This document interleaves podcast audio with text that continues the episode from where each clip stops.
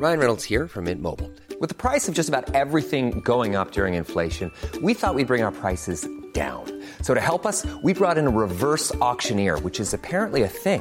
Mint Mobile unlimited premium wireless. Ready to get 30, 30, bit to get 30, bit to get 20, 20, 20, bit to get 20, 20, bit to get 15, 15, 15, 15 just 15 bucks a month. So, Give it a try at mintmobile.com slash switch. $45 upfront for three months plus taxes and fees. Promo for new customers for limited time. Unlimited more than 40 gigabytes per month. Slows. Full terms at mintmobile.com. Así como suena, presenta La Chora Interminable de Gis y Trino.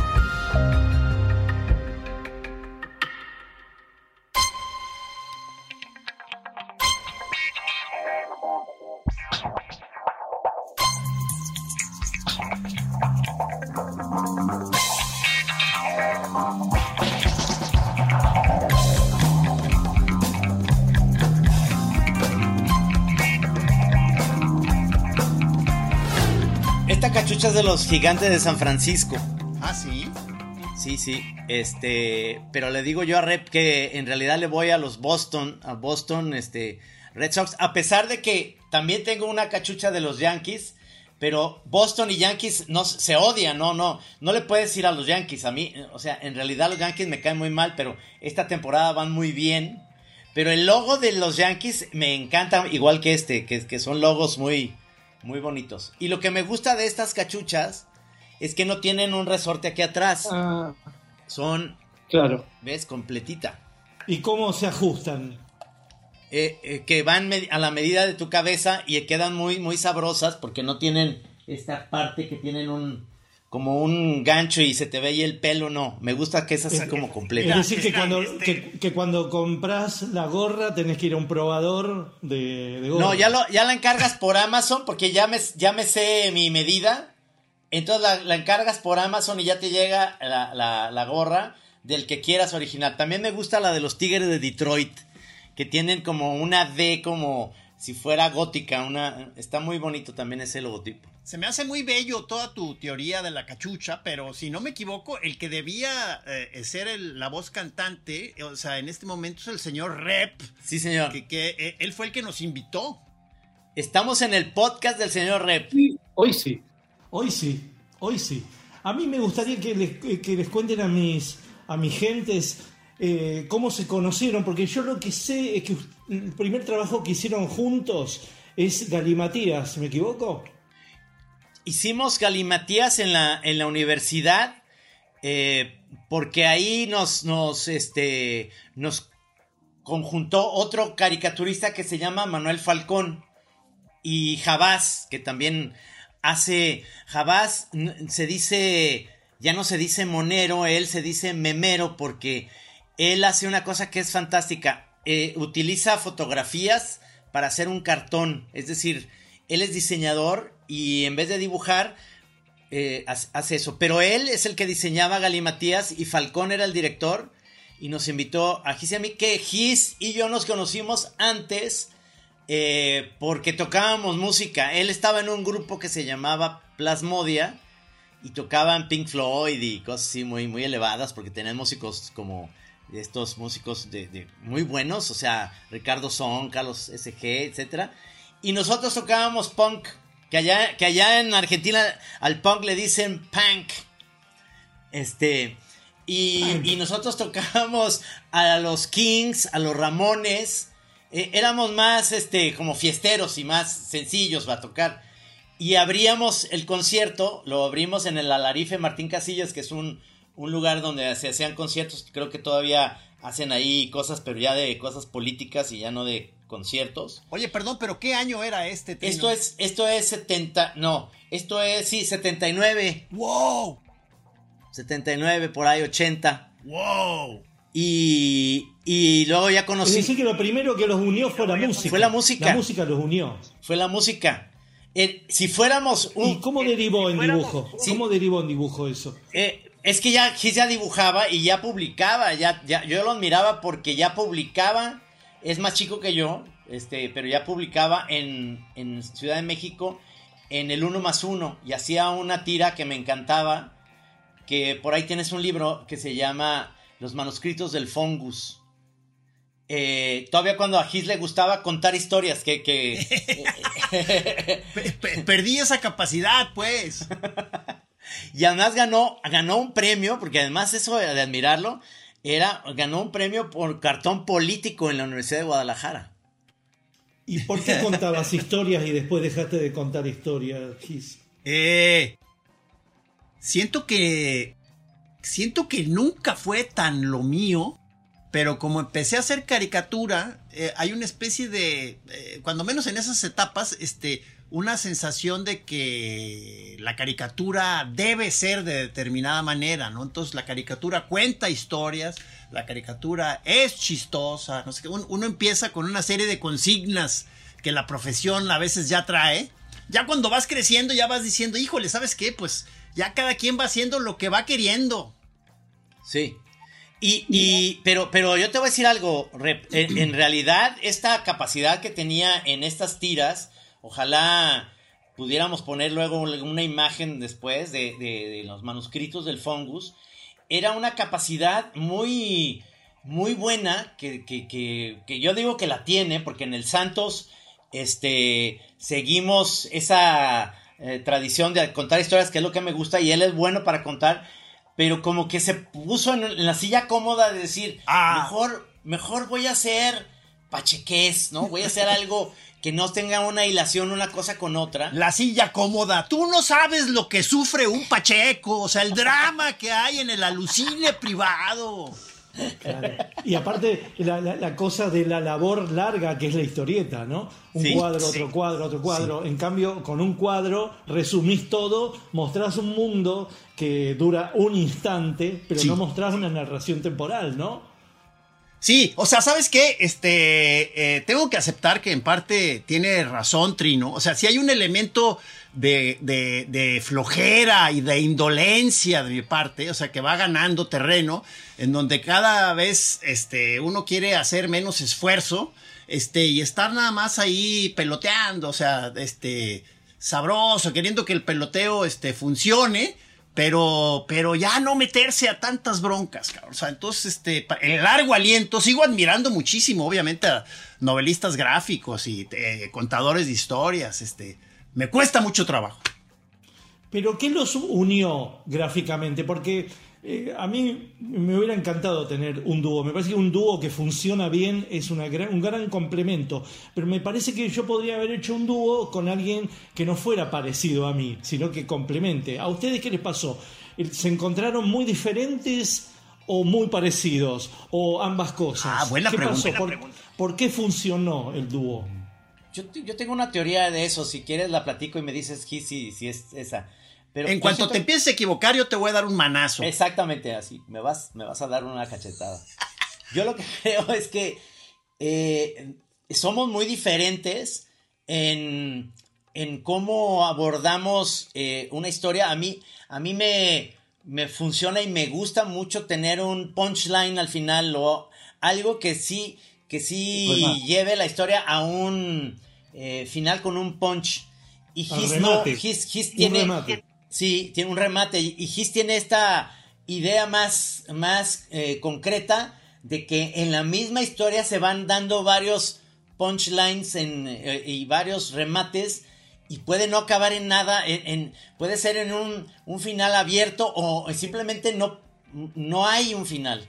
Entonces, el Santos tiene esa parte eh, totalmente, yo digo, de disciplina cero, de eh, y además muy, eh, eh, de alguna manera, es cómoda para él y para mí también, pero más para él, el que no tengamos nada planeado. Que es irresponsable, es totalmente irresponsable, pero es casi, es, como el Cirque du Soleil, es, es hacer esto, estas faramayas, pero sin red, sin una red para caer.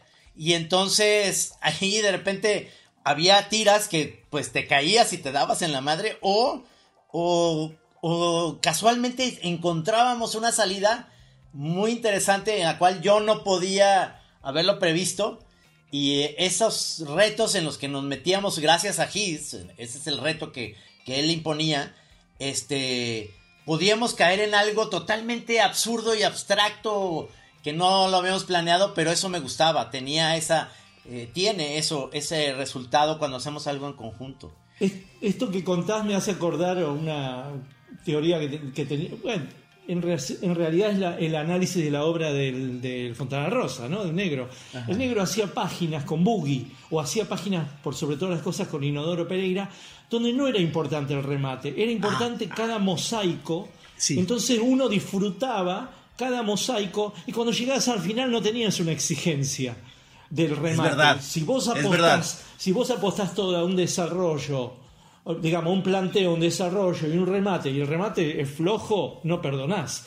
En cambio, esta teoría fontana rosesca, que en realidad ah, eh, yo lo conversaba porque hay un cómico acá, un cómico oral, muy valioso, que anda por todas las provincias, ahora no, está jubilado, se llama Landricina, que es un tipo que agarraba un chiste popular que por ahí duraba un minuto y lo alargaba a 15 minutos. Y, le, y todo el tiempo le enriquecía de cosas de lugareñas, folclóricas, eh, describía los lazos, describía la montura del gaucho, describía cómo era el pueblo, cómo era la señora del, del comisario. Entonces cuando vos llegabas al final, por ahí se diluía, ya había tantas carcajadas que vos le pedías por favor no tener una final. Esta teoría landricinesca que se derrama gráficamente en el Fontana Rosa, veo que es lo que vos estás describiendo, Trino, ¿no? Sí, que y- y de alguna manera es, está bueno como para un complemento del dúo, ¿no? Y, y- y fíjate que eso es, es algo que también es un gancho que me sigue gustando, que tú lo, tú lo viste en la feria del libro. Este, este espectáculo que hacemos en vivo, que se llama El Jam de Moneros, que ahí subiste también al, al- escenario, es, es, para mí, es una aventura muy interesante porque podemos ir a una delegación de la Ciudad de México, podemos ir a Mazatlán, podemos ir a presentarnos en diversos lugares y nunca sabemos de qué va. Es decir, no, no hay un, eh, un script ni hay nada que... eh, si nos viste una vez en Mazatlán en el, en el 2016 y ahorita vamos el próximo mes, va a ser algo totalmente diferente. O puede ser las de una semana a otra. No tienen, no, no tenemos un. Hay muletillas que podemos utilizar, pero no tenemos nunca una cosa parecida jamás. Lo cual Pero, me eh, sigue pero pareciendo. lo- ¿Lo que estás describiendo es un dúo o es un trabajo, es una jam? Es ese trabajo del jam. Ese, esa presentación. Se- pero la jam es de ustedes dos o se suben otros moneros. Nomás somos nosotros. Puede ser, puede ser Puede de las dos maneras. Hay muchos en que Porque somos no es lo mismo, por- para, para diferenciar lo que son las jam de lo que es esto que estamos describiendo, el trabajo de ustedes dos, Sí. es que las jam son un cadáver exquisito. Eh, No hay una, tem- no hay como una, no hay, no hay como un, al final de todo no hay una armonía. En cambio ustedes eh, tienen una armonía, que es una armonía estilística de que se han conocido y pueden mezclar dibujo, mezclar temática, pero hay una armonía porque se conocen. En cambio, una jam es más que nada eso, es que suba eh, Coltrane y que suba eh, Davis y que suba el otro, pero por ahí hay una, hay una melodía base, pero después no hay una perfecta pieza. ¿no? Sí, o sea, sí, o sea, tienes, tienes razón, pero, pero, en, pero, pero comparten ambas cosas eh, eh, este espíritu de improvisación. O sea, la, la cosa es que ya el dúo de tantos años con Trino eh, fue una especie de jam de origen en que nos dimos cuenta que había una sintonía y que nos estaba gustando mucho estar este, contestándonos chistes y improvisando sobre lo que el otro ponía sobre la mesa. Entonces así le seguimos y se convirtió ya en una especie ya de, de, eh, grupo, dúo que, que, que, sabe acompañarse. Pero, pero hay ese espíritu de no saber qué va a pasar en ambas cosas. Y yo tengo la teoría que es muy pacheca, esta teoría, pero en la música, él era el baterista y yo era el bajista en cada parte del grupo. Entonces somos una suerte de Fleetwood Mac, que eh, Fleetwood Mac puede tener eh, a Buckingham y puede tener a Bob Welch, o puede, pudo haber tenido eh, grandes guitarristas y a Stevie Nicks, y luego de repente eran otros. eh, pero la base rítmica es esa. Eh, Claro. y, y- y eso es eso es Ringo y Paul, eso es digamos Bill Wyman y Charlie Watts que, que, que sostienen a, a los demás que pueden brillar en un escenario, pero el ritmo se sostiene. Oye, Trino, pero ¿sabes qué? O sea, a- ahorita creo que ya pasó eh, mucho tiempo sin que ha- hayamos hecho un jam. Ajá. Incluso me pone nervioso pensar en la idea de, otra vez este, estar en escena, Ajá. porque siento que puede ser estrepitoso el, el- el- el fracaso, o sea, este, pero también hay que saber asumirlo, ¿verdad? ¿Por qué decís eh, eh, fracaso? ¿Tenés miedo a la- al regreso de la pandemia? ¿Crees No, que no, te has vuelto no, de, de- de regresar al escenario y que hemos perdido un poco el, el- e- e- esa, ese ritmo que ya lleva uno cuando estás haciéndolo muchas veces, como que perdimos práctica. Puede Ah, ser, puede pero, ser. pero puede ser también un miedo post pandemia eso, porque yo creo que la Ah, pandemia también. no ha Ah, pasado, no ha pasado gratis por nuestras vidas. Yo creo algunos vestigios nos ha dejado, qué sé yo. Ayer leía que Woody Allen no va a hacer más películas porque estuvo muy cómodo en su casa. No sé si han leído ese reportaje o han visto ese reportaje que le hizo Ah, no. Alec Baldwin. Ah, no. Yo lo vi. ¿No? Yo lo bueno, vi, está bien, él tiene 86 años y dice que está muy cómodo en su poltrona y la verdad que no, no tiene muchas ganas de amanecer ahí en, en Central Park y toda esa labor. La verdad que tiene, tiene razón. Sí, sí, Pero también sí, es un efecto de la pandemia, hay, una, hay un efecto pandemia. Sí, y, y incluso decía que eh, va a filmar ahora, le gusta mucho filmar en los otoños, eh, ya sea en Nueva York, ahora va a filmar en París, eh, porque sabes que está canceladísimo en Estados Unidos ahora, es muy fácil conseguir en iTunes eh, las películas de Woody Allen mucho más rápido que se estrenan en Estados Unidos, acá en México. Y su es su última película, dice él, porque es un número 50, eh, va a ser su 50 película. Ándale. Y él está pensando en que es- esa va a ser la última porque ya se siente abrumado por todo esto que pasó con Mia Farrow y todo el rollo. Y lo más chistoso es que el que lo entrevista es ot- otro que está cancelado por, por el Ah, evento sí. del, del- que es Alec el- Baldwin, el evento este que mató a la fotógrafa por accidente. Y, y los dos están como... en- la entrevista es muy sabrosa porque como que Woody Allen le, le otorga muchísimo, le gusta mucho a, a- a Woody como, como entrevista a Alec Baldwin, que es como muy, muy desfachatado, sabroso, le tiene preguntas como puntuales, como que lo conoce bien. Y, y hay una parte que se me hizo una muy buena pregunta que le dijo Alec Baldwin. Yo sé que esto que te voy a preguntar es como muy absurdo y es totalmente fuera del, lugar, pero ¿qué, qué actor que ya no que nunca le tocó para tu cine, qué actor te hubiera gustado Ah. que en tus películas eh, eh, dirigir? Entonces dijo tres, dijo. A ver. Los, her- los hermanos Marx, dice, me hubiera, ¿Qué? me hubiera encantado dirigir a los ¡Qué Marx. Me hubiera can- encantado dirigir a W.C. Fields, que yo no he visto muchas cosas de él, No, he visto tampoco. como cositas. Y dice, y otro es a Bob Hope. Ah, o sea, este. con- Fue lo seguro, fue lo seguro. Fue lo seguro.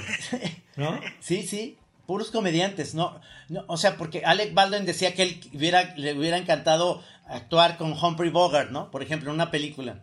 Este, porque dice, se me Pero todos son, como todos son deudas de sus niñeces, ¿no? Sí, sí, Ah, sí. como- Ándale, ándale, ándale. Que es más o menos lo que nosotros también hacemos siempre. ¿Qué es lo que- Deudas con nuestras niñeces. ¿Qué es, lo que, ¿no? qué es lo que yo quería traer ahorita a la mesa? Decir, bueno, Rep, tú eh, tuviste la oportunidad, por supuesto, de estar mucho con Fontana Rosa. Y es como estar con tu ídolo más grande, es como convivir con Paul McCartney. Eh, Y con Kino Pero- también, ¿no? y con Este, Kino. Pero entonces, Yo pero- tuve más, yo tuve más Kino, ¿eh? ¿Ah, sí? Mira. Mucho más Kino, por una situación familiar, de que una, una compañera mía era, estaba muy cerca de la familia de los Kino, entonces teníamos muchas madrugadas etílicas y todo lo demás. Entonces tuve, yo Qué siento que estuve más cerca. Porque aparte el Kino cuando venía estaba medio año en, en Milán y medio año en Buenos Aires. Siempre estaba buscando el frío. Siempre estaba buscando el frío. Y ahora estaría si estuviera vivo. Entonces Buenos Aires no es lo mismo que Rosario. Yo para ver al negro tenía que ir al Rosario o, él tenía que venir a veces acá. Digamos, esa distancia se suplía, es verdad, porque hay- había menos diferencia de edad y menos aduana menos aduanas generacionales, pero la verdad es que yo tengo más Kino, más, más, le hice más preguntas a Kino, pero me he reído más con Fontana Rosa. Ya, ya, ya. Es que nosotros tenemos esas que ya lo hemos dicho en varias conversaciones que sí las tienes presente, yo creo, esas fotos que tenemos contigo y Fontana Rosa. Sí, sí. En su Sí, visita acá, no me acuerdo qué año fue, pero hasta fuimos a Chapala y fuimos a comer. Trino se acuerda, Trino se acuerda. 90 y- 96, según yo. 96. Sí, yo tengo esas Polaroids originales. Sí, sí, sí. Nos 96. tomamos las Polaroid. O sea, ¿ya van a ser 30 años de eso? Sí. Tremendo. No, bueno, faltan cuatro años, ¿no? Ay, ca- qué miedo, qué miedo. Sí. Eh, es- Bueno, eh, ¿qué, es- qué querían de- qué querían decir de Fontana Rosa? No, yo quería decir que la oportunidad que hemos tenido todos de, convivir con nuestros ídolos, eh, nosotros conocimos a Aquino en la playa, acá en México, porque eh, un primo de Gis nos, invitó a él y a, Alicia y a Gis y a mí a un hotel como muy exclusivo en, en la playa y lo, y lo trajimos para ese hotel. Fuimos por él y demás, y entonces ahí estuvimos y tenemos, ahí Gis tiene ese video, tiene un, un beta donde estamos con Kino conviviendo y él está dibujando y platicando y demás. Pero eso fue como para mí el haber ido al Olimpo y haber conocido a Kino, pero fuera de un contexto de ferias de, de- de más, sino que al día, el día completo pasarla con él. Claro. Este. Yo en ese sentido tuve suerte, Ajá. pero no solo por los moneros, como ustedes dicen, ¿no? Y acá decimos humoristas gráficos. También tuve mucha suerte con historietistas real, de, de la re- realistas, digamos. Yo me crucé en mi primera, eh, mi primera madrugada en Venecia con Hugo Pratt. Ándale. ¡Wow! ¿Entendés? Pero así como mágicamente, no es que lo busqué. Yo estaba dando de comer a la gaviota y veo que un gordo entra a un Harry Dolce. Salgo corriendo con mi mochila, que yo no tenía Órale, mucho órale. dinero, esperando que abran el albergue para juventud. Y entonces el, de la entrada me dice, me detiene así como un mono, me detiene así, me dice, ¿qué quiere? ¿no? Yo digo, es Pratt, es Pratt, es Pratt. ¿No? Entonces, de adentro el gordo me dice, ¿qué pasa? ¿No? Dice, soy argentino.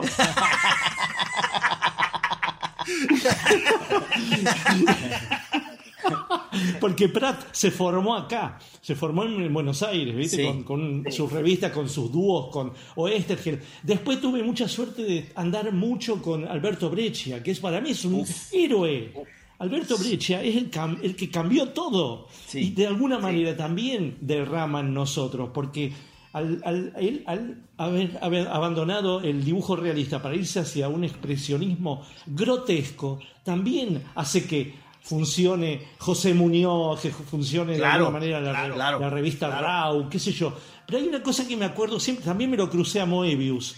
Y en Córdoba, aquí vino una bienal en el año 79, yo no podía creer porque yo ya lo adoraba, lo adoraba, Metal y eso. Y una cosa que me acuerdo de Moebius, y eso tiene que ver con el país de ustedes, es que él era Jean Giraud, ¿no? Bueno, terminó siendo el teniente Blueberry, esa historieta clásica de la revista Sí. Pilote, ¿no? Hermosamente dibujada, pero clásica, no hubiera, no, estaríamos hablando de él. Eh, en cambio, él dijo, él contó que en un viaje a México, él tomó peyote y, se lo, y, y apareció Moebius. ¿Eso es muy conocido allá? Sí, sí, que vino a Oaxaca. Bueno, no Eh, es tan conocido eso, sí. Lo, lo ha platicado, eh, al menos, eh, eh, ¿cómo se llama? Nuestro otro ídolo que, que lo hemos tenido en la chobra, que, que es eh, Aragonés, Sergio Aragonés. Claro. Ah, No Aragonés. Se- Sergio Aragonés, ¿lo conoces o no? No, sé quién es, pero no lo conozco en persona. Es, es fantástico, es, es increíble. Y nos contó una historia de que estaban en una eh, bienal de caricaturistas y estaba este tal Jean Giraud y le cayó muy bien. Y entonces dijo, eh, estaban en, en París y entonces dijo, vengan, vamos a mi piso y, y- y la podemos pasar ahí la tarde y beber unos whiskies. Y entonces cuando llegó a Aragonés empezó a ver el estudio y, y dijo, ¿y estos originales de Moebius dónde los conseguiste? Y dice, como que se le quedó viendo, es que yo soy Moebius. Y entonces ahí se le hincó, se le hincó. no, dice, pero eres Giraud, pero sí, pero soy Moebius. Por... Eh, entonces dijo, es que no puede ser, que soy en tu casa. Entonces, pero estuvimos hablando, ya llevaban dos días ahí que se conocían y hasta ahí que fue a su casa supo que era él. y él, él platicó esto, él platicó que en Oaxaca, creo que ahí en Oaxaca Moebius eh, probó, ya no estoy seguro, yo había oído que eran hongos alucinógenos, no que peyote, pero... Sí, yo creo que sí, es verdad, gran hongos. Hay una historieta de él que describe esto, creo que se llama La desviación, la desviación. Ajá. Este, que, ¿no? Donde él, él- él se, Blanco y negro. Sí, él se dibuja a sí mismo con un estilo que, te- que está más entre Arzac eh, más que el Inca, el primer Moebius, mucha, viste, rayita, mucho, mucho grabadito, mucho doré, digamos, ¿no? Entonces ahí cuenta que está con la familia en el desierto y me parece que ahí está la mutación y cómo despega Moebius, ¿no? Que gracias al cielo que tomó esos hongos. Realmente, porque le- se ve que le abrió la cabeza hacia un lugar que necesitábamos que alguien apareciera, ¿no? Es el mejor de los franceses, ¿no? No sé si están de acuerdo. Estoy de acuerdo, estoy de acuerdo. Digo, ahorita me llegó a la. cosa- otra Eh, cosa que me gustaría también meter es para introducirnos en la música, que es un disfrute que nosotros tenemos muy grande. Sí. Es que Moebius hizo una tapa de Jimi Hendrix. No sé si la recuerdan, Sí, pero me sí. parece- es un recopilado, ¿no? es- está, no estaba- está como bebiendo una cosa como, ¿no? Con una cuchara. Esa es la portada de está Hendrix ahí. Este, e- esa es la portada. Bueno, lo dibujó mucho, ¿eh? O sea, este. Hay muchos dibujos de Moebius de Hendrix. Claro, Sí. es una es como una tapa, eh, sí, es como una tapa alucinógena, ¿no? Sí, Es como que está con gelatina, todo se derrite, colores de- raros, esa, esa paleta hermosa que tenían Moebius, ¿no? Ve- o sea, ves cómo, eh, eh, perdón, ve- ves cómo hay muchos este, grupos, por ejemplo, en el Facebook o en otros sitios, este, como de fans, club de fans de Moebius y cosas así, en donde continuamente están subiendo este material de Moebius o de cosas de versiones sobre Moebius, no sé qué. Y, pues uno no deja de maravillarse, ¿no? Una y otra vez, aunque hay muchos que ya los, o sea, incluso quizá la mayoría ya los conoce uno. Este, es muy padre volverlos a ver y, y además cada ciertos días aparece por ahí uno que no conocías. Este, no, no, pues es que es una gloria eso. Y ha trabajado mucho, esa es la ventaja también, ¿no? Trabajó mucho. Al final yo creo que hasta dibujaba ya con la paleta directamente, ¿no? Con la tablet, Sí. quiero decir. No, no dibujaba ya con el... Bueno, es lo mismo que dibujar en pluma y en pincel, ¿no? En el caso de él. Bueno, ¿sabes qué? etapa que me ¿Sabes qué? acuerdo, Eh, perdón, otra etapa que me acuerdo antes que me olvide, Sí, es sí. la de Tanino Liberatore, de, el dibujante de Ranceros. Sí, Una etapa so- de Frank Zappa, ¿la recuerdan? Utopía, Man in Utopía. Ah, Sí, ah, sí, sí. Ah, sí, no sabía que era, no sabía que era él. es del que hizo Rancerox, dibujantazo, un Miguel Rank, Ángel. Rank Sí. Zeros, me encanta Rank Zeros, ese, ¿no? Que tiene como unos, anteo- unos anteojos como de, de, de, de nadador, ¿no? sí, Así muy, como- muy cyberpunk su Exacto, rollo. sí, sí, sí, sí. Eh, unos gogles así preciosos. No, Eh, ¿sabes qué? ¿cómo- Eh, me, me acordé que, que eh, justo hace unos días, este, un amigo que me prestó, tengo todavía aquí, este, uno, un libro de Moebius que adoro y que nunca lo he podido conseguir yo, este, el de los, no recuerdo cuántos días en el desierto, este, en que es como una misma escena, una y otra vez con miles de variaciones, este, geniales, o sea, este, eh, en blanco y negro, eh, es una joya absoluta, pero no, nunca lo he podido conseguir. Y, y este, y lo tengo este libro como desde hace dos años, o sea, de este amigo, y ya me lo pidió. Qué maldito, maldito. Qué Velo, maldito. ¿no? Fotocópialo. Estoy, estoy Escanéalo. deshecho. Escanealo. Mandale el escaneado. Mandale el escaneado en, en 600 dpi. Eso voy a hacer, a ver si pega, a ver si lo, a ver si. Porque uno, decirle uno, Lo encuadernas. el objeto lo encuadernas tú. Exacto.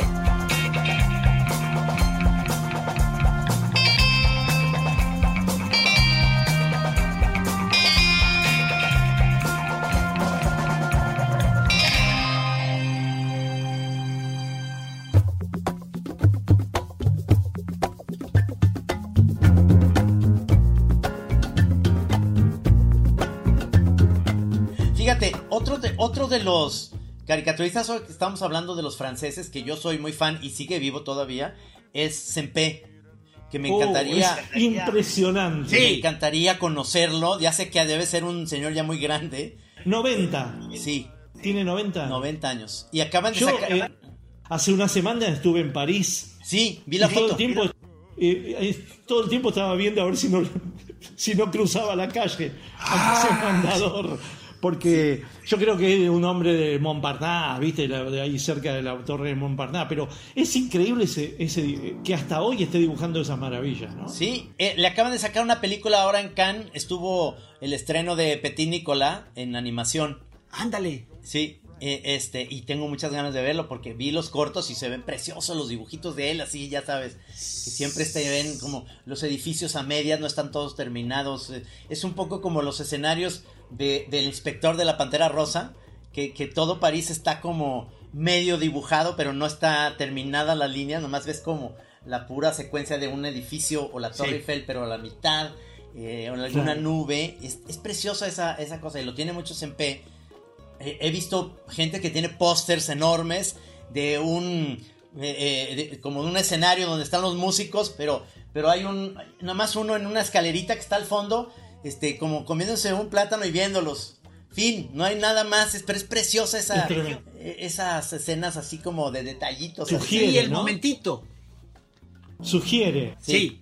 Sugiere, sí. todo el tiempo sugiere, e incluso el dibujo no termina, viste que a veces lo Ajá, ajá. eh, sugiere la escenografía, Sí. es de una potencia de la Un maestro. sutil, Sí. pero es un, es un humorista eso, de, de- de- como de una burguesía, ¿no? Es el, es el que transporta la baguette, ¿no? Sí, sí, sí, exactamente, exactamente. Otro, otro de los que también se me, me, me hubiera encantado conocer, y es argentino, pero todo lo hizo allá en Francia, es Mordillo, que ya murió. Ah, sí. Pero ese me hubiera encantado conocerlo también porque él, él se, se me, se me hizo en los 70s, 80s que encontró un estilo tan peculiar y tan bonito de esos monos como gorditos y su visión sin palabras de todo, o sea, de, la- de las canchas de fútbol como imposibles en medio de un eh, risco en el en medio del mar y la pelota, el balón abajo y ellos nomás viendo. Sí, o sea, fue, fue de esos que, que, eh, todo el tiempo estuvo bordeando ese peligro eh, que a veces tienen ese tipo de, de dibujantes o artistas que, que llegó a una fórmula tan preciosa, tan sabrosa para todo mundo. Una que entonces, sola. eh, eh, que, que llegó al peligro ese de como para tienda de souvenirs, ¿no? O sea, este... Como ahorita Exacto. en las artesanías de Tlaquepaque, ¿no? Trino, o sea, este... Sí, o sea, él estaba siempre con ese peligro, o sea, tienda de regalos, Sí, mordillo. o sea. el manierismo, ¿no? Sí, me parece que eso también lo tenía. era, eh, como que Moebius, perdón, Mordillo es de la época del póster. Sí, Sí, sí, de, de los principios de los 70. Estaba Folón, que maravilloso. Sí, yo tenía unos. ¿Dónde quedaron? Y Mordillo, ¿no? Mordillo como la cosa más waldinesca, porque nunca fue un dibujante muy abierto. Las líneas siempre cerraditas, Sí, ¿viste? sí, Folón sí. no, Folón era como más Moebius en ese sentido, más Steinberg, ¿no? Sí, sí, sí. ¿Se acuerdan, sí, Folón? sí. Es una época que, que- que se acabó cuando dejamos de comprar pósters. Tienes toda la razón, ¿eh? Los pósters. cabrón. Y, y yo, creo ¿te que, Mordillo viene de una generación de, de argentinos que emigraron a, a- eh, a Europa, a París precisamente, eh, por- creo que por la dictadura y demás. Que, no, que- no, no, no, no, para nada político. No. no, no. Él trabajaba en animación, Mordillo. Ajá, Acá trabajaba en animación y se fue por cuestiones laborales, creo que se fue a Perú. ajá. Y cuando fue a París encontró este estilito, digamos. Ajá, ajá, Los- ok, ¿no? La- ajá, es- ok. Que viene de la animación, porque vos fíjate que él trabaja los layouts con mucho rigor y los personajitos de adelante, los monitos son blancos. Entonces vos podés hacer ajá. toda la paleta de color atrás y los monitos siempre se recortan en blanco. Y eso viene del layout y el, el acetato de adelante, ¿no? Ah, claro, claro, claro. Pero eso fue, no fue una. eh, Ni él ni José Muñoz, porque acá hay tantas dictaduras y tantos exilios que la gente se confunde, Sí, ¿viste? que se sí. fueron por las dictaduras. De Pero acuerdo, no, José Muñoz bien, se fue a principios de los 70, no se fue por la gran dictadura espantosa de acá. Él, él tampoco, eh, Mordillo tampoco. Hay, hay varios que. Oscar Grillo tampoco. que me gusta su línea como muy, eh, muy el estilo que a mí, que, que yo dibujo, argentino que se fue a Francia, pero él hacía como, no sé si se llamaba Bopi o Ah, pues no es copy. Napo, Napo, Copy, Napo. Copy, Copy, copy. Copy. Es que es Ah, argentino también, hizo su, su carrera en, Bueno. en, en Francia, pero Copy. él sí escribía en francés todo y no, no sé, no sé si luego eso lo, lo, lo vendía en Argentina, pero, pero me encantaba esa, nomás una sencillez en los monitos muy sabrosos. Bueno, tú tienes, ahorita que lo dices, como que se ve ahí tu hermandad con él, cabrón. O sea, de que, sí. de que pueden estar unos monitos en un Es diálogo verdad, ahí que se va. es verdad, Trino, es verdad. Hay Sí, una, hay, sí, hay, sí. eh, tus, tu familia es la de es la de Wizard of Id, Riser, Riser y. Copy, Exacto, Copy, definitivamente, ¿no? Es esa, esa Genfil en Y- Brasil, ¿no? Sí, sí, sí, sí, exacto, exacto.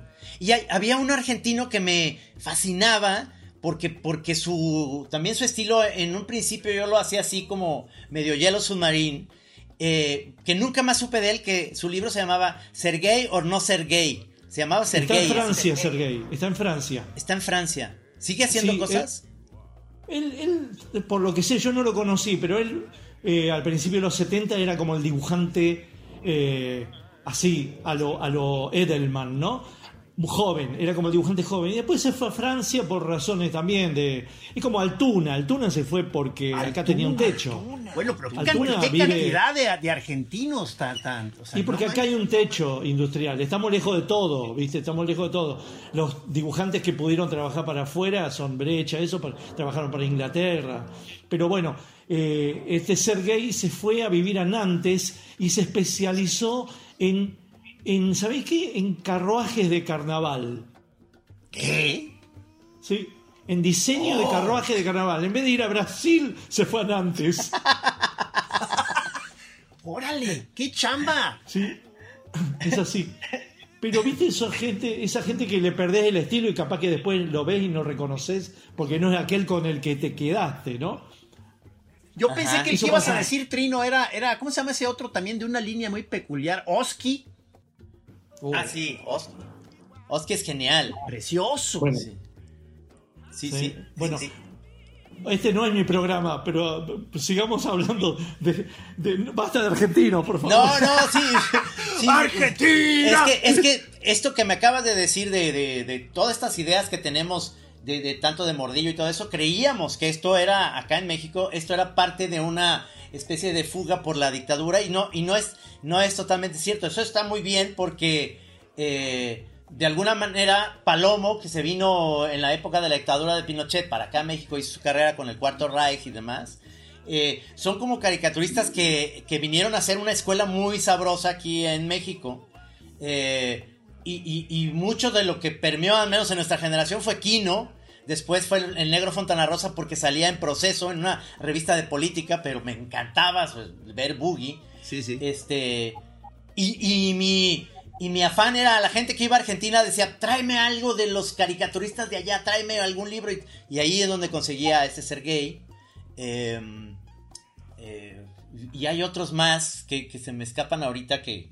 No, hay un montonazo. Hay un montón, es que hay un montonazo. La escuela, la escuela rioplatense, por no decir Buenos Aires solamente, sino que también decir, decir eh, Uruguay, ¿no? Decir Montevideo, tiene unos maestros impresionantes que es una, no sé, como una especie de. de- no. hay, hay tres, hay tres artes en la Argentina que fluyeron de una manera popular y cada vez como mejores. Uno es el tango, el otro es el fútbol y el otro es las artes gráficas, es decir, la historieta y el humor. Mágicamente parece. Pensé que ibas a decir el rock argentino. No, no puedo decirlo. No puedes decir. ok. Ok. ok, amigos, nos vemos.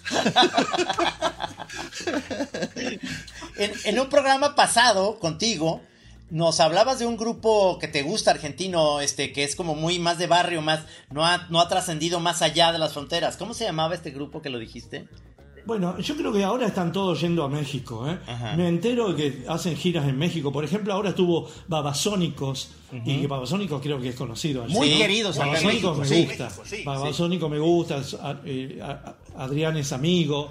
Eh, después el que yo creo que nombré es Él mató a un policía Ese, ese. motorizado. Ah, pero eh, esos también- ahorita son muy, muy este, gustados. sí, Ajá, sí. Claro, están los espíritus también que tienen Los una espíritus, cosa. buenísimos, sí, sí. Viste sí. que tienen esa cosa de, de- de- de- está muy próximo a ustedes. No es caléxico, pero está muy Ajá. próximo a ustedes. Ajá. Además, ese funciona muy bien para los viajes de hongo. Digo, lo he, lo he comprobado. Es verdad, sí, sí, es verdad, va, va por ahí, ¿no? Ajá. Pero, ¿en- ¿qué estuvieron escuchando últimamente? ¿O estuvieron reescuchando? ¿Qué, qué, qué les está pegando en el oído últimamente? Mira, yo estoy en esta cosa, este, ya de lo- locura del zapping eh, eh, musical, o sea, mucho este, provocado por el, la dinámica de, de las este, sistemas de streaming, o sea, el, el Spotify, que llevo ahí ya muchos años, en que el mismo sistema te va invitando a que oigas algo similar, entonces, otro, entonces voy brinque y brinque y brinque, o sea, entonces mira, yo nomás quisiera presumir una vez más este, mi libreta donde voy poniendo lo que me va gustando, o sea, del, eh, eh, eh, o sea, ¿me entiendes? O sea, o sea, Sí, sí, va anotando. porque vas, vas y ya pasó dos horas y ya no te acuerdas cómo estuvo que llegaste a ese grupo y llevas ya 10 y, y- ay, entonces eh, ya me dijeron que, que por qué tan primitivo con una libreta, que por qué no voy haciendo yo mejor una playlist. Pero yo sí reconozco que Trino es más bien el maestro de las playlists. ¿Vos también es- vos estás, estás en esa, Trino? Sí, ¿Estás, es que es, eh, eh, eh, es muy fácil para mí hacer las playlists porque así como Gis tiene esas not- notas, para mí es mucho más fácil ya, ya si alguna cosa escucho, lo, lo mejor es el, eh, esto del, ¿cómo se llama? Que te di- dice cuál es la canción. ¿Shazam? El Chazam. Y entonces ahí em, empiezo yo a, a ponerlos en una lista que la tengo ya en Spotify de novedades.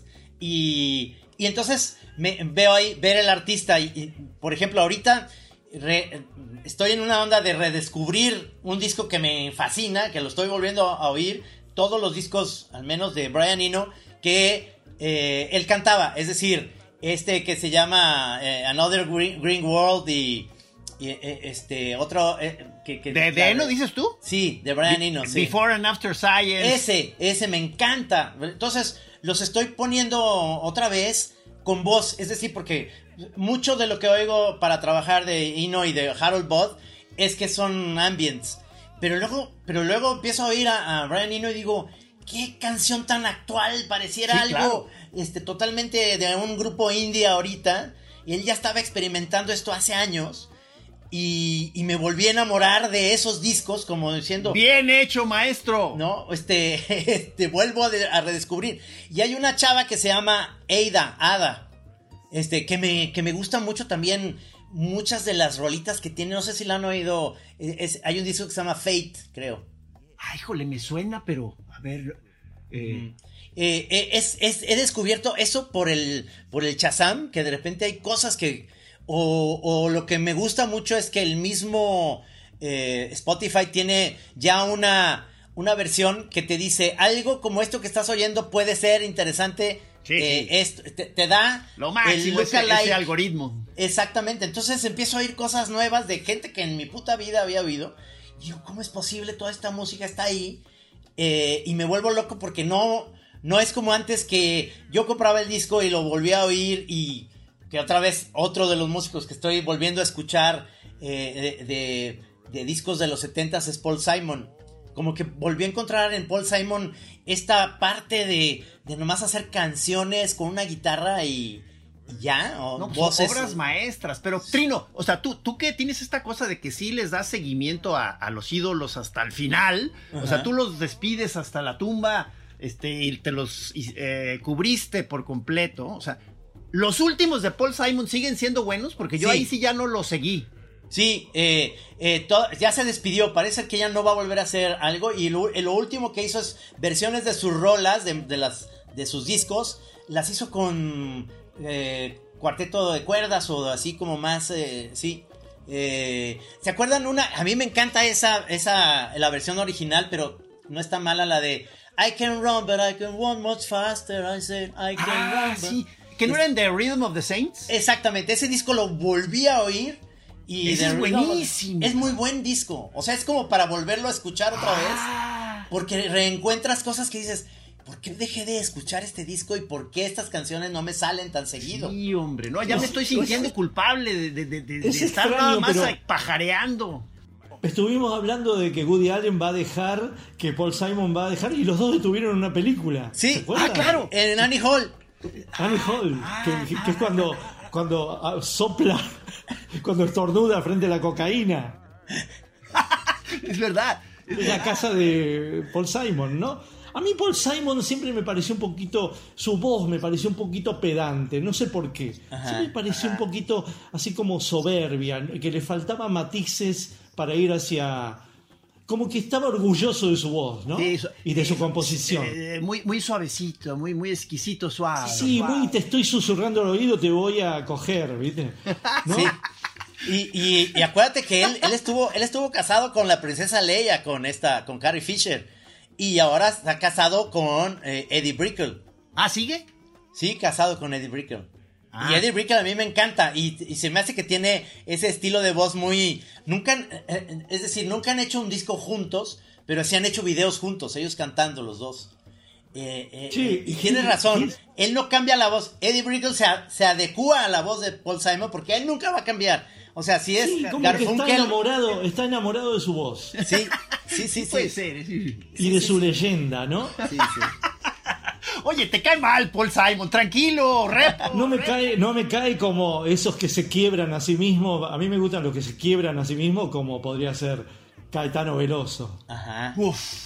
Sí, ¿No? bueno, Caetano. Caetano ídolos. porque, bueno, ve, sí, cometí un errorcito, no importa, pero como que cometí un error eh, eh, haciendo la música que le gusta a mi hijo o poniéndole demasiada electricidad y voy a ver si vuelvo y después se vuelve demasiado Morelenbaum, es decir, demasiado eh, eh, con trabajo, no sé yo, como que hace experimentaciones, pero, pero, Sí. pero hay, hay una tonalidad de base Caetano Veloso, ¿no? Hay una Sí, melodía. claro. También es suavecito. También es suavecito. Sí. O sea, Bueno, y, y no creen que eso, eso le pasa también a alguien que admiro muchísimo y cada disco es algo me sorprende, es que es Elvis Costello.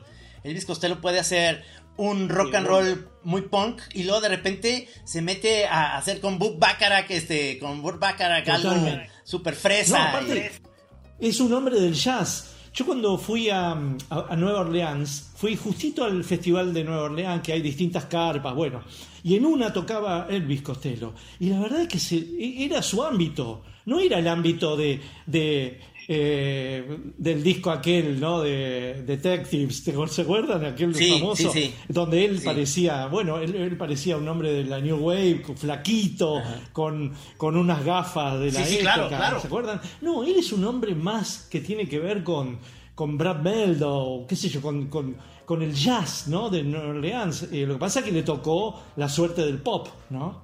Sí. Bueno, y se casó con esta pianista fantástica, ¿no? Diana Kroll, ¿no? Ajá, Diana Kroll. Está casado con ella. Y, y hacen cosas de repente juntos y así. Pero, pero Elvis Costello puede hacer discos, este, él solamente y un piano con esta voz, pero es, es esto, juega mucho también con su voz, que puede ser mm, rasposa y luego de repente puede ser melódica y, y, y yaceada, o sea, Sí, y, y Elvis, Elviseada también, sí, ¿no? sí, sí, sí, totalmente. Tiene como mucho registro. ¿Y sabes lo que tiene? Que es algo que, que rara vez. eh, rara vez detecto, o por lo menos estoy lúcido como para decir, ah, es eso, tiene humor. Músicas con humor, a ver, hablemos de músicas con humor. Por ejemplo, yo eso Ah. no se lo detecté en Paul Simon, obviamente, pero se lo detecto en, se lo detecto a otro, para seguir hablando de solistas, ¿no? Franco Battiato, no sé si ustedes lo tienen. El, puro Battiato. nombre, el puro nombre. O sea, No, no, voy a, voy a, voy a oírlo. Ajá. Bueno, se murió hace dos años, un año se murió.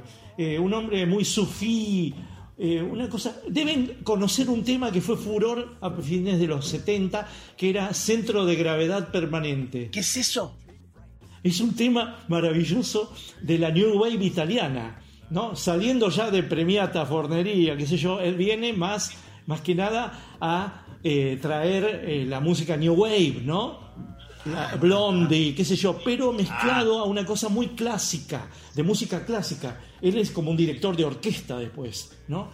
Pero va y viene. Entonces, en ese, soy un director de orquesta que conoce muy bien la, la clásica. Cuando hago música popular, hago el ridículo. Ese, esa, esa, ese humor a mí me interesa. El tipo, Sí. que, que- el tipo, la tipa que dicen, yo voy a hacer ridículo quizás haciendo eh, música popular, ¿no? Ajá. Sí, digo, ahor- ahorita que pones el tema, o sea, de, de entrada a mí me, me- me dejó un poco en shock, o sea, y dices, no, espérame, es que está complicado, entonces estoy seguro que ahorita este, va- vamos a estar muy, quizá yo, este, eh, eh, lentos en, en- en- en empezar a situar eh, grupos con humor, este, pero estoy seguro que cuando termine el programa y voy a estar allá abajo, o sea, me van a empezar a caer varios en la Oye, cabeza. Señor, de- creí que le ibas a decir, Mr. Bungle. no es lo que iba a decir, o sea, para mí, Ajá. de entrada, yo- o sea, yo diría Mr. Bungle, este, que es como una gran payasada genial, o sea, de- de- eh, de- de- delirante, ¿no? O sea, Pero Mike, Patton, pero- es, Mike Patton es chistoso. Es Sí, decir, sí. No, no nomás en Mr. Bungle, sino en todo lo que hace, ¿no?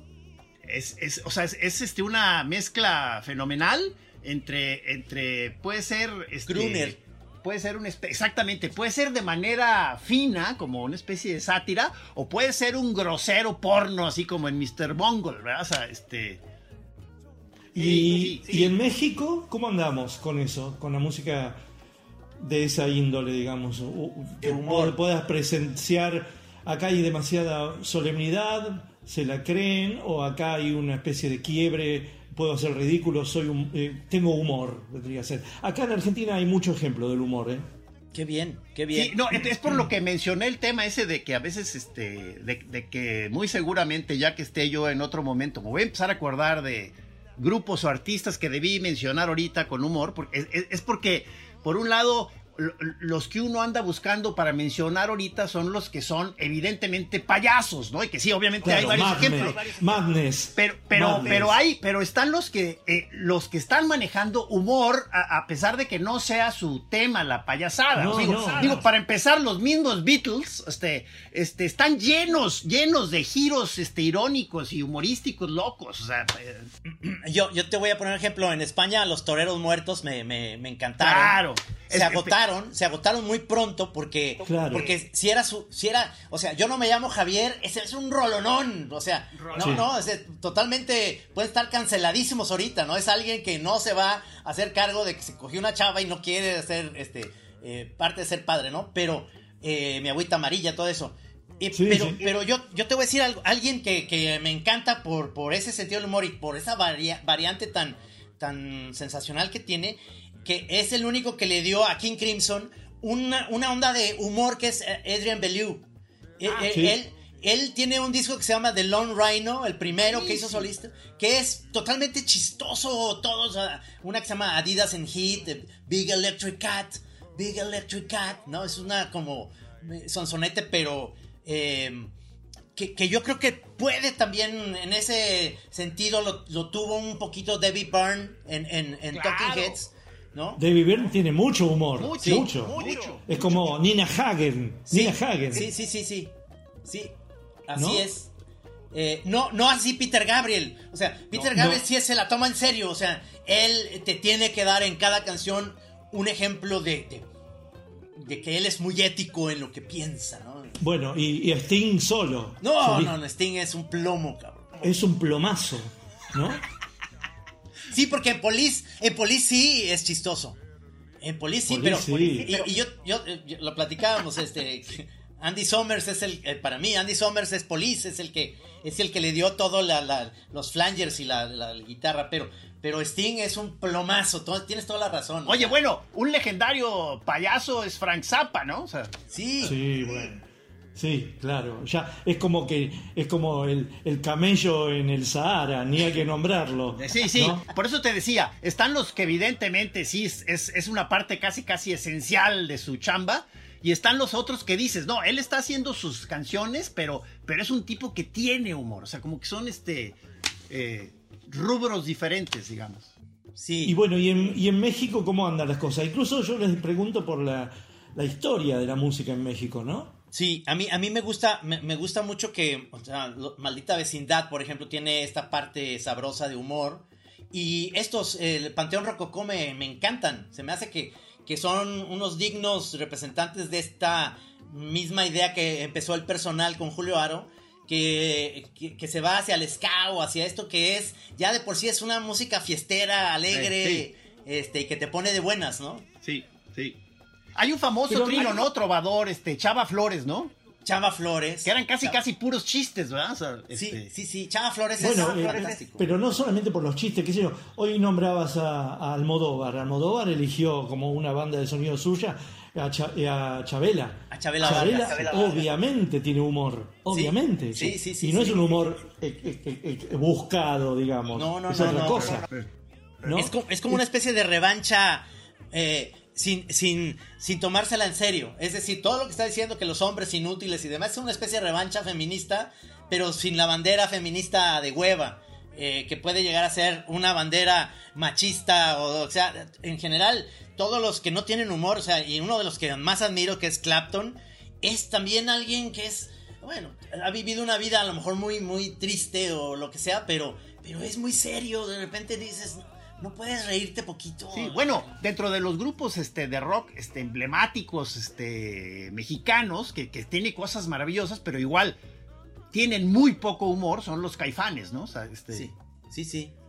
Que me encantan. son también pero- mesiánicos, ¿no? O sea, que, que, este, les Sí, falta que, ahí la que es un poco soda estéreo también. En Argentina. Sí, ¿no? sí. Ah, y eso, ¿Soda Stereo tiene humor para ustedes? No. No tanto, pueden ser muy elegantes, pueden ser bellísimos, pero, pero, pero, pero no, su, el humor no es uno de sus fuertes, creo, yo creo. En cambio, los toreros muertos y Vicentico, sí. Bueno, Charlie García tiene humor. Sí, Charlie sí, García es, Sí, claro. es Chaplin, directamente. Sí, sí. Uf, Es Groucho, es Groucho, wow, no, no, es un... este, ¿no? Sí. Eh, el, el humor está en todas partes. Vos sabés que yo tuve que pensar bastante por, por una conferencia que di hace una semana allá y, y pensé, pues yo soy muy fanático y siempre le estoy dando vuelta no solo a Picasso, sino particularmente al Guernica. Y vos sabés que el Guernica, en realidad, es un, es un chiste. Porque el hum- el- la, la historia del arte está llena de chistes. Chistes. Oye, Lo que pasa es que los que hacen los chistes somos nosotros. Desarrollar eso muy bien. de- en, nada más quiero despedir a los choreros. Ah, este, sí, cierto. Se nos acabó el tiempo. Muchas gracias. Si quieren oírlo completo, métanse por favor a Holograma y la Anchoa Podcast en Spotify. Ahí está el señor Miguel Rep. Y ahí vamos a seguir nosotros, pero aquí nos despedimos de los choreros. Gracias. Choreros, muchas choreros. gracias por estar aquí con nosotros. También este, espero que hayan hecho sus apuntes, o sea, porque habrá examen al final.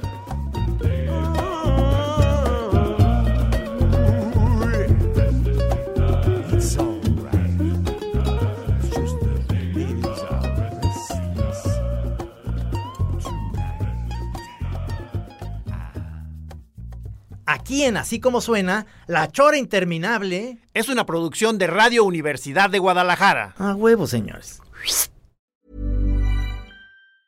If you thought the only way to get a more defined jawline with natural looking results was through surgery, think again. Juvederm Volux XC is a non surgical injectable gel filler that improves moderate to severe loss of jawline definition and can help you achieve natural looking results with little downtime. Even better, this improved definition lasts up to one year with optimal treatment. No maintenance required. Improve jawline definition for a smooth, sculpted look with Juvederm Volux XC. For important safety information and to find a licensed specialist, visit juvederm.com. That's J U V E D E R M.com. Not for people with severe allergic reactions, allergies to lidocaine, or the proteins used in Juvederm. Common side effects include injection site redness, swelling, pain, tenderness, firmness, lumps, bumps, bruising, discoloration, or itching. There's a risk of unintentional injection into a blood vessel, which can cause vision abnormalities, blindness, stroke, temporary scabs, or scarring. Talk to a licensed specialist to find out if it's right for you.